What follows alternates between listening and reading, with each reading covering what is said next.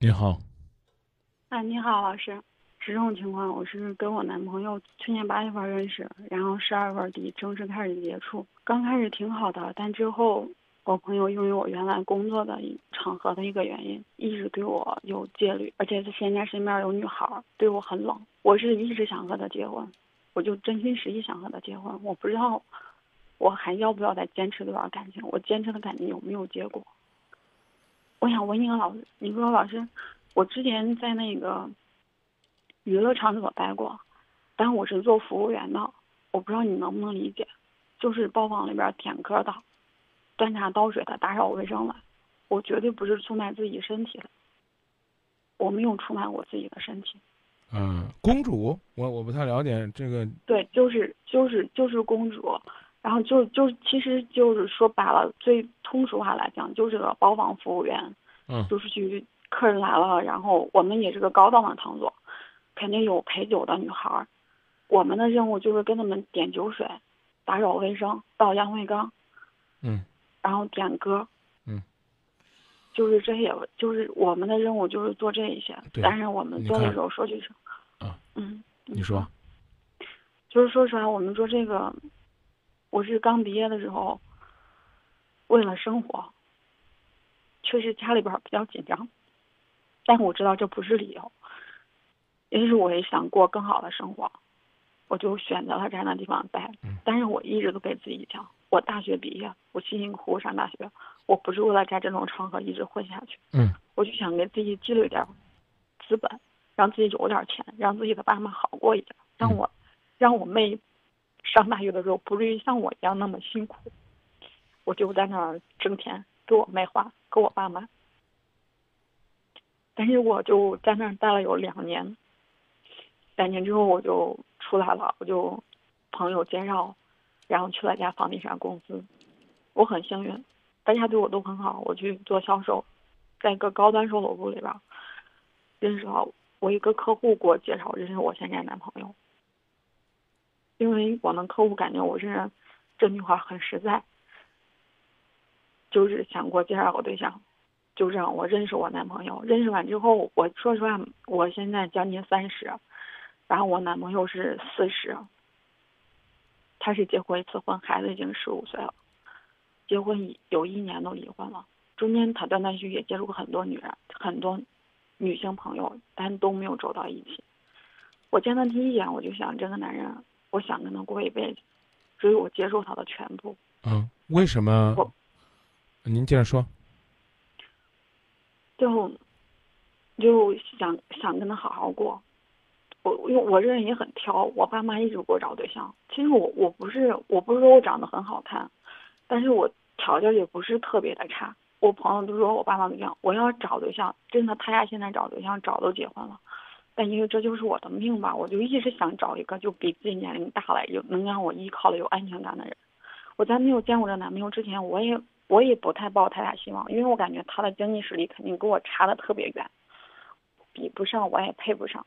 但看完之后，我感觉他很随和。我看了第一眼，我就想，我想和这个男人过一辈子。我就正好我那段时间也回家，我就跟我爸妈讲了，我们认识不到一星期，我就带他回家见我爸妈了。我爸妈刚开始不同意，为什么？但是，因为我爸妈说，他结过婚是一，再主要就是有孩子，已经十五岁了，是男孩，怕我受委屈。嗯。就是说你带孩子，别人的孩子真的不好带。嗯。但是我不怕，我感觉我真心付出肯定没有问题。嗯。我爸妈很了解我，我爸妈说你这么对的，你要能过幸福就行。我爸妈也很开明。就让我们在一起了，在一起之后，然后过年的时候，过完年他就问了我，问了我之前的工作，我没有隐瞒他，我跟他说实话了。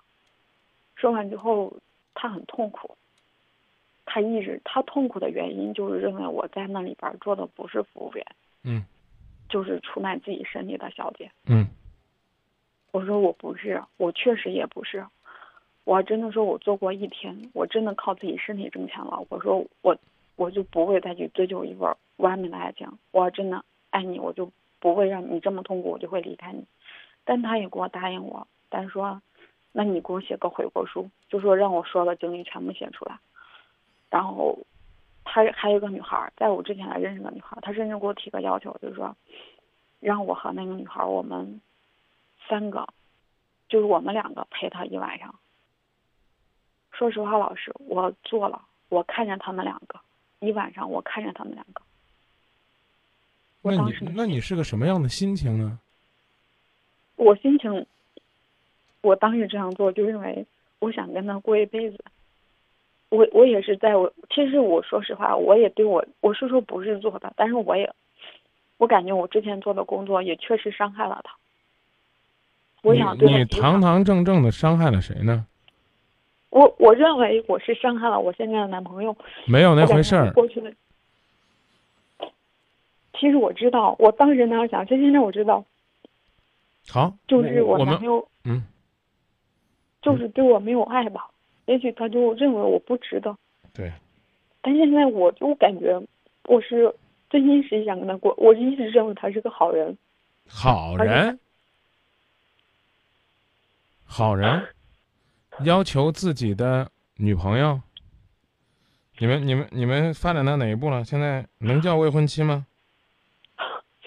其实现在跟结婚没有区别，因为他过年的时候他开了一个饭店，他没有人帮忙，我就给他帮忙。之后因为开饭店真的很辛苦，没有人，我让我爸妈全过来了，我妹都来给我帮忙。嗯，那你方便跟我说，你是认识他三两天就见了父母，然后你能告诉我你是多长时间就把自己的身体给了他？几天也天？没有太长时间，从我家回来吧，从我家回来，嗯，但是我就认识完之后，我就因为我就想跟这个男人过一辈子，幼稚。我就跟他过一辈子。然后我我当时那天晚上我记得很清楚，我说这样我们是不是就结婚了？然后自从那开始，我就再也没有和别的男人有过任何一种过密的亲密的举动，一点儿都没有。之前之前有过吗？你看你你说这话都很没有底气。好了，姑娘，你现在告诉我，你是不是就是到目前为止，你还认为他是一个值得托付终生的、很爱你的男人？你还这么认为吗？不是他不爱我，啊，那我们就不要再去回顾回回忆过去了，呃，我们走吧。不是。其实我也想走，不是我，我想照顾他一辈子，因为我感觉那你就照顾他，他其实那很可怜。你就照人，这你更可怜，你照顾他一辈子呗。以后还是这，他跟别人在一起的时候，你在旁边看着，欣赏着，看着他卖力的在你身边演出，是不是？你也得随时满足他，然后看那个女人，让那个女人看着你怎样的被他蹂躏，被他报复，被他伤害，然后等人家鱼水之欢完了，你继续为他们打扫卫生、收拾，因为你是想过一辈子的。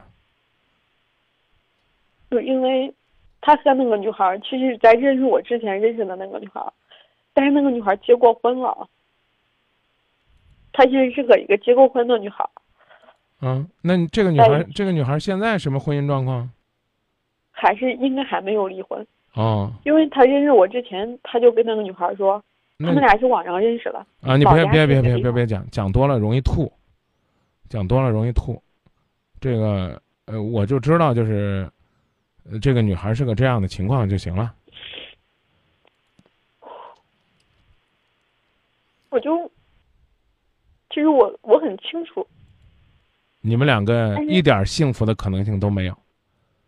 呃，我我说这个幸福是指幸福，不是那个幸，没有幸福的可能性。我只能说这男人挺能折腾的，挺会玩的。他都已经四十了，都四十一了，嗯孩子管的也不好。啊，你你在这哭，你在这哭着嘟嘟囔囔的，不还是说你放不下吗？你你看，我这确实放不下，我就真的不想放下，我就想知道，我一直等，还能不能等得回来？你试试，我告诉你，能回来，能回来也不会爱你。嗯、能说狠话吗？说完之后，我告诉你，你该走了。至于你怎么走，愿意商量商量，不愿意商量就算。就是我就想知道，老师，你说是不是在娱乐场所待过的女孩就注定不会幸福？不是，我说我没有出卖过自己身体，你相我信吗？我我不信，你起码出卖过自己的灵魂。当这个男人要求你站在他旁边和那个女孩子一起玩，叫什么？美美其名曰叫三人行，三 P。不好意思，作为一个官方电台，你讲这东西涉黄，我都不愿意跟你多说。我刚刚已经告诉你了，你用这样的方式干嘛？讨好他是吧？他提任何无理的要求，你都可以答答应，然后你觉得这样的话就可以让他心情舒畅一些，是这意思吗？是，如果要允许骂人的话，就是骂一句河南话叫“信秋”，知道吧，姑娘？你你信他？他之前跟这女的什么关系？就是叫偷情关系。他是人家的姘头，但是他说那你回答我不幸福。你我我，所以我就说我不相信你是个纯洁的姑娘，你可委屈吧？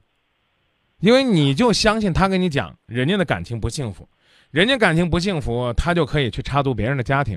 这种人还在还在你眼里边还叫有情有义有爱有担当的人，那不说明你这个人有问题吗？姑娘，你琢磨琢磨，琢磨琢磨。你你现在我我我听我说，我们来用这个逻辑琢磨啊。如果你你们三个人在那玩那个的时候，让警察给逮着了，这叫什么呀？这叫什么？你回答我。我没有想过，起码叫淫乱、淫秽。你不是没想过，你是没脸说。我真的也没有想过，我那样做我就真的就想，因为我就想把这盘翻过去。我我告诉你，你错了。让我告诉你事实：当你站在他旁边，看着他跟人家在那儿做的时候，你一点都不比那出卖肉体的人高尚到哪儿去。你跟那些人一样，就在那一刻是一样的。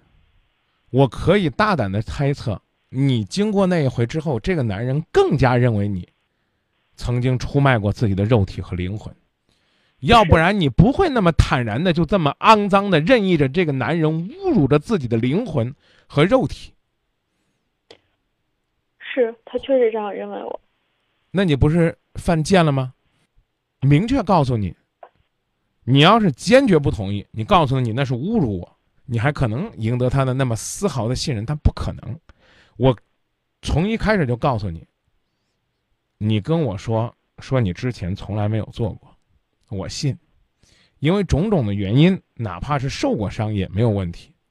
在我的节目当中，也不止一次有曾经失足的女孩子重新找回幸福的。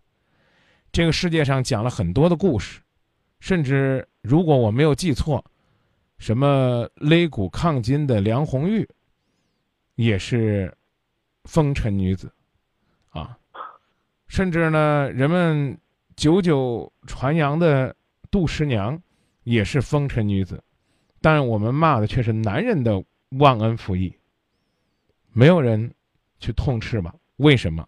如你刚刚跟我倾诉的时候说那几个字，叫家境所迫。不好意思。我无意跟你去讲过去的妓女文化，在过去的那些日子里边，有些女孩子确实是色艺双绝，做这行，人家也能够做到如你所言，无钟情之男子，绝不卖身，人家也有自己的信仰，说这有点说多了，当下就是违法，就是犯罪，你说的我都信，但问题是他不信。我们且来看看他是一个什么样的男人。四十多岁，到售楼中心找售楼小姐，在这钓鱼。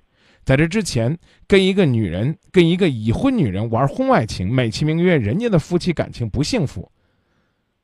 就这种货色，你还拿着当宝贝儿一样呀？我要带着去见我父母了。我明确告诉你，你有病。认识三两天，你认清他了吗？凭什么认识三两天你就认定他是你的真命天子？你倒霉，你就是应该倒霉，因为你没有擦亮眼睛。当你草草的和这个男人在一起的时候，他认为你就是图钱，图他成熟，图他四十岁，图他有基础。所以，当他认为你是一个图钱的人的时候，他理所当然的认为你当年你有青春可以挥霍的时候，你更会为了钱不择手段。为什么？因为，如同苏东坡和佛印那个故事，我不知道你听过没有。苏东坡说：“呀，大师，你就像一坨屎。”那佛印大师说：“东坡居士，你在我心里像一尊佛。”苏东坡觉得自己占了便宜，回去跟自己的妹妹谝，说：“呀，你不知道我今天占了佛印的便宜啊！我说他在我眼里就像一坨屎呀，可把我笑坏了。”小妹说：“哥，你傻了，心中有佛才能见性见佛。你心里边有屎，你看到的都是屎，懂了吗？”我懂，懂。继续往下说你。这个男的，如果到你那个所谓的高档场所，他就算是没有叫陪唱的姑娘，他对你这种点歌姑娘一样是当婊子。是你承认不承认？我承认。你你你在他眼中只不过是脱了夜店制服、穿上文员制服的一个婊子。你跟你跟他说不说，他骨子里边就是这样的想法，所以他要求你做那样侮辱你人格的事儿。你做了，他自然认为你轻车熟路，自然认为那点事儿对你来讲不算什么，然后回来说你。你跟我说说我们那个地方是个高档场所，我这脑子就纳闷了，高档场所有你这样的点歌姑娘就算高档了，干嘛还有如你所说专门出卖自己的那些姑娘呢？那叫高档吗？我勒个去！打击了就是你们这种高档场所。当你骨子里边认为你们这种生活叫做高档的时候，你凭什么让我相信你是一朵出淤泥而不染的莲花呢？我不是莲花。你明白了吗？你原本是，你再糟践自己就不是了。现在走还是继续守着，可能就不是了。我说的话你听懂听不懂啊？不听懂啊啊，是你琢磨琢磨，当你跟我这样一个带着一颗嫖客的心去猎色的四十岁的钓鱼男人的时候，你跟我讲，我之前那个地方是个高档场所，我们那儿有陪睡的，我是陪点歌的，啊，我们那叫高档场所，时尚生活。当你拿这个东西当潮流的时候，我怎么相信？你是一个充，我是我怎么相信你是一个充满正能量的人？认识两三天就带他去见父母，就认为他是你的真命天子，这辈子就托付于他。你跟我说三天，你看到他什么人品？我什么也没有看到，我就想和一个人结婚，因为我感觉只要两个人想过，两个人想好好过，一定能过好。啊，门儿都没有！你以为你是佛印大师眼前那尊佛，逮谁都能渡谁？你一念阿弥陀佛，人屠屠刀就扔掉了啊！你想跟谁过，人就跟你过。哥，是我太理想化了。你不仅理想化，而且最关键的原因是因为你没有坚守自己的原则和底线。你脱下了那个夜店的制服，其实你自己是知道的。在这儿，可能这份工作你从来都没有跟父母说过，可能在别人眼中也多少会有一些歧视的眼光，所以你希望有变化。我真的想说，只要。你自己愿意学好，没有人能拖着你去堕落。你走出了夜店，以为自己从夜店里边的一朵花变成了登堂入室的白领之花，你怎么就做了这么龌龊的事儿呢？你看完之后，你再和他一起做，你什么感受啊？你不觉得脏吗？恶心吗？所以你你琢磨琢磨，妹子，我刚已经告诉你了。你错过他的原因，是因为一，这货就不是个好人。起码在你心中应该不是个好人。你是要找一个老实本分、爱你疼你的人过一辈子，对不对？是啊。他有责任吗？没有。有底线吗？没有。对你有爱吗？没有。有的只是侮辱和伤害，以及对人家那个家庭的破坏。然后呢？你呢？你有底线吗？没有。所以，你你用你的话来讲，我我我不知道把你原来那个单位说成火坑合适不合适？你是跳出来火坑了，然后呢，你跳进那泥潭比那火坑还深呢，是这道理吧？你在所谓的在别人眼里边最见不得光的地方，你始终保持着自己的底线，是不是？对，啊，出来之后你的底线让谁给糟蹋没了？你自己加那个你认为可以爱你的男人，对不对？所以综上所述，我告诉你，你走是唯一的选择，你不走，唉，那那你就只能就刚你讲的，你等着他奇迹发生，你觉得可能吗？你跟我说，你觉得可你你就是你自己觉得可能不觉得可能？等着他回来能学会好好的爱你，我就等到越来越没有希望，越来越没有信心。我看不到希望。对。可是我想有希望，我还是不想放弃。那那所有人都劝我放弃，请你继续。什么时候想放弃了，什么时候再说。明白了吧？这这是我唯一的建议，因为谁都知道，没有啥希望。你你继续守着吧，啊，我给你个比例吧，十万分之一吧，你别跟你说太少，十万分之一的可能性，他能回头来爱着你，好不好？我知道了。啊，为了这十万分之一来去努力，你看 值得不值得？方便问一下，你售楼部的工作还做吗？现在不做了，因为。他开了一个店儿，我在给他守着饭店。你守着饭店挣了钱，让他干啥去？找情人去？其实，现在饭店不挣钱。说实话，我三十年来没有受过这种罪。二十四小时，我能连着四十八小时睡不了一个小时的觉。哎呀！饭店开饭店，他呢？买菜。你告诉我他呢？他在做什么？他是和你的时候，他是和你，他是和你共同奋斗吗？你熬着的，你熬你熬着的时候，他陪着你吗？没有，他在睡觉看电脑。回老家见见那个女孩。哎，祝你祝你早日立地成佛，能够劝得他浪海无边，回头是岸。反正只要你信，我就信。这个世界上坏男人如此之多，就是因为像你这样的剩女太多了。圣啊，神圣的圣啊，继续努力，看结果吧。谢谢你，老师。嗯，我很我很遗憾，谈到谈到最后还是这。我知道了，再给你说句实话，我放不下。没人让你放下。我从来也没指望着这，但是呢，什么时候放下再给我打电话。我这话说的也也非常狠，因为我不能，我因为我不能眼睁睁的，眼睁睁的看着你跳火坑，我只能告诉你那是个坑。你说张明，我非要跳，哎，你非要跳，我只能把眼睛闭上，我只能，我只能把我只能把眼睛闭上。其实我也想，你你去，你去跳你的。你别告诉我，你说张明，你给我说的白搭，我我还要跳，这我我心里边可难受了。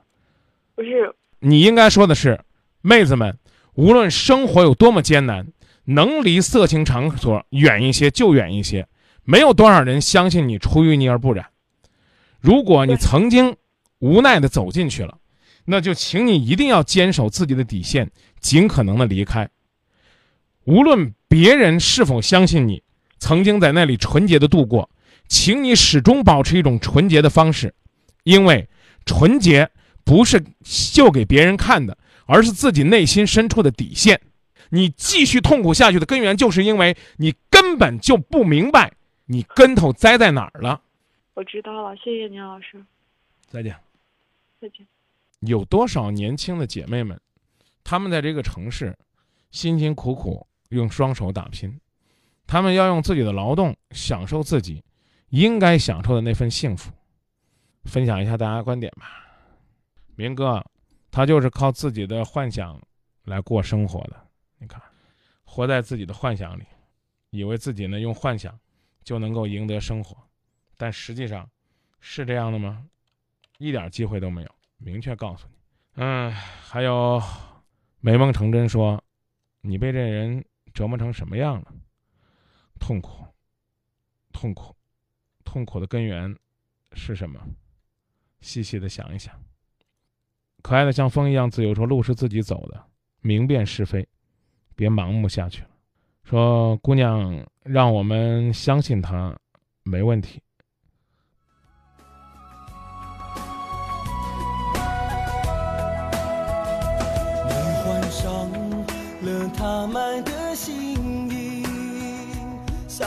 和原来一样的甜蜜，从此在。你的两人世界里，有个人把我永远的代替。早该想到这样的结局，你想要的我无法给予。看你坐着小车潇洒远去，留下我独自淋湿在雨里。无情的世界，无情的你，你把爱情当成金钱的交易，不再委曲求全挽留你，让泪水冲去爱过的痕迹。回忆是折磨人的东西，想的太多会变得无力，所有的往事。都化成叹息，看透爱情，也看透了你。